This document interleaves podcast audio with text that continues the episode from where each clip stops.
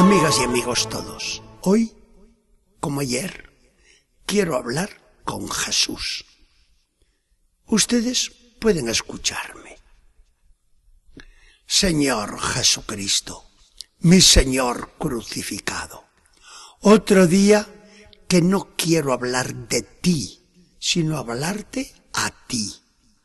Pero se puede hablar con un muerto, se puede hablar contigo, clavado sin vida en una cruz. En este Viernes Santo no veo más que un cuerpo destrozado, unos músculos rígidos, una cabeza caída, un pecho rasgado y en torno a ti un silencio sobrecogedor. Y sin embargo, tú hablas y escuchas y recibes y abrazas y ofreces tu sangre embriagadora al que te besa con amor las llagas. Así, así vengo yo ahora a ti. En esa cruz has asentado tu cátedra de maestro y me das tus lecciones más soberanas, las que reaprender. Me das una lección de amor ante todo. Tu apóstol Pablo nos lo dice de una manera ponderativa. Cristo, que me amó y se entregó a la muerte por mí. Tanto te interesaba yo, Jesús, que el Rey del Cielo haya bajado hasta aniquilarse de esta manera para salvarme a mí, que no merecía más que la ira de Dios. Por mí has muerto, Señor. Y esas tus cinco llagas son otras cinco bocas que en silencio potentísimo están jurando que tú me amas. Lección de entrega al Padre, que busca obediencia humilde, confiada y amorosa de la criatura. Contra el soberbio que rechaza a Dios, tú te presentas ante Él como siervo humilde que se rinde al Creador. Padre, que no se haga mi voluntad, sino la tuya. Padre, en tus manos encomiendo mi espíritu.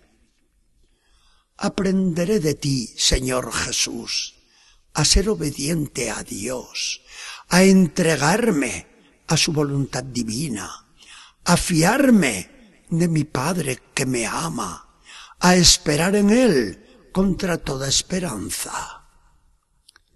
Me das, Jesús, otra lección de viva esperanza también. Hoy veré en la función sagrada y severa del culto cómo el sacerdote levanta la cruz en alto y proclama a los cuatro vientos He aquí el madero de la cruz, del cual estuvo pendiente la salvación del mundo.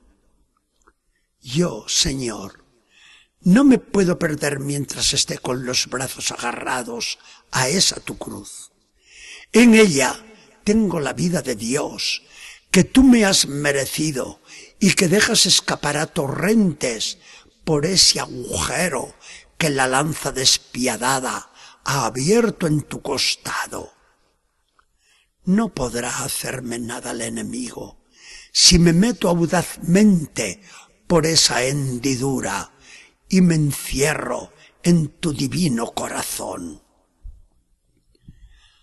Aprendo también de ti, Jesús mío crucificado, una lección de esa generosidad que tanto necesito. Cuando me sobreviene una contradicción, te digo que no. Cuando aparece el dolor, te digo que no. Cuando me pides un sacrificio, te digo que no. Podré seguir diciendo siempre que no, cuando esperas de mí un sí generoso para corresponder con amor al amor inmenso que me demuestras con tu cruz. Desde esta tu cruz, Señor Jesús, me enseñas finalmente a valorar la muerte, la de los míos y la mía propia. Qué dulce debe ser el morir dándote un beso a ti en la cruz.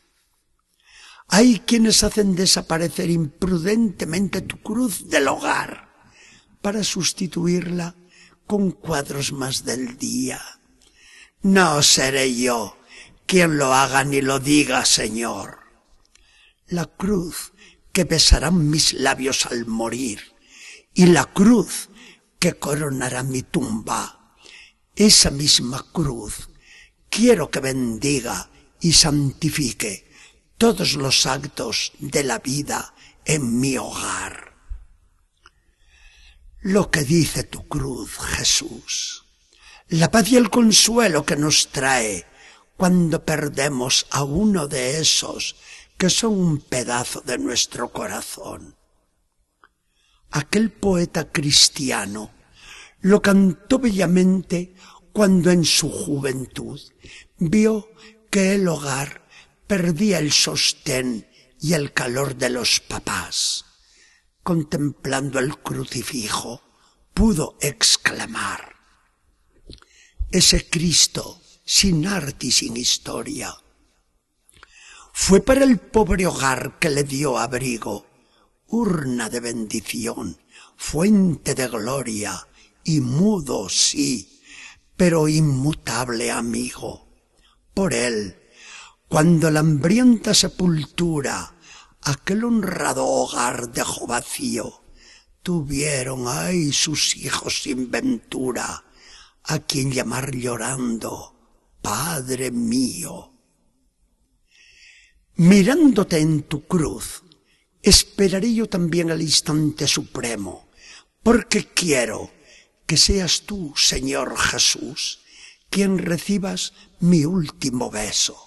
Por eso te digo también con otro poeta delicado, y así, con la mirada en vos prendida, y así, con la mirada prisionera, como la carne a vuestra cruz asida, quédese, Señor, el alma entera, y así, clavada en vuestra cruz mi vida, Señor, así, cuando queráis, me muera. Señor Jesucristo, Señor de la cruz del Viernes Santo, tu iglesia te mira como la fuente de la salvación. Sálvanos, Señor, que no perezcamos. El mundo te necesita. Que tu sombra cobije, Señor, la tierra entera. Que el Señor nos bendiga y acompañe.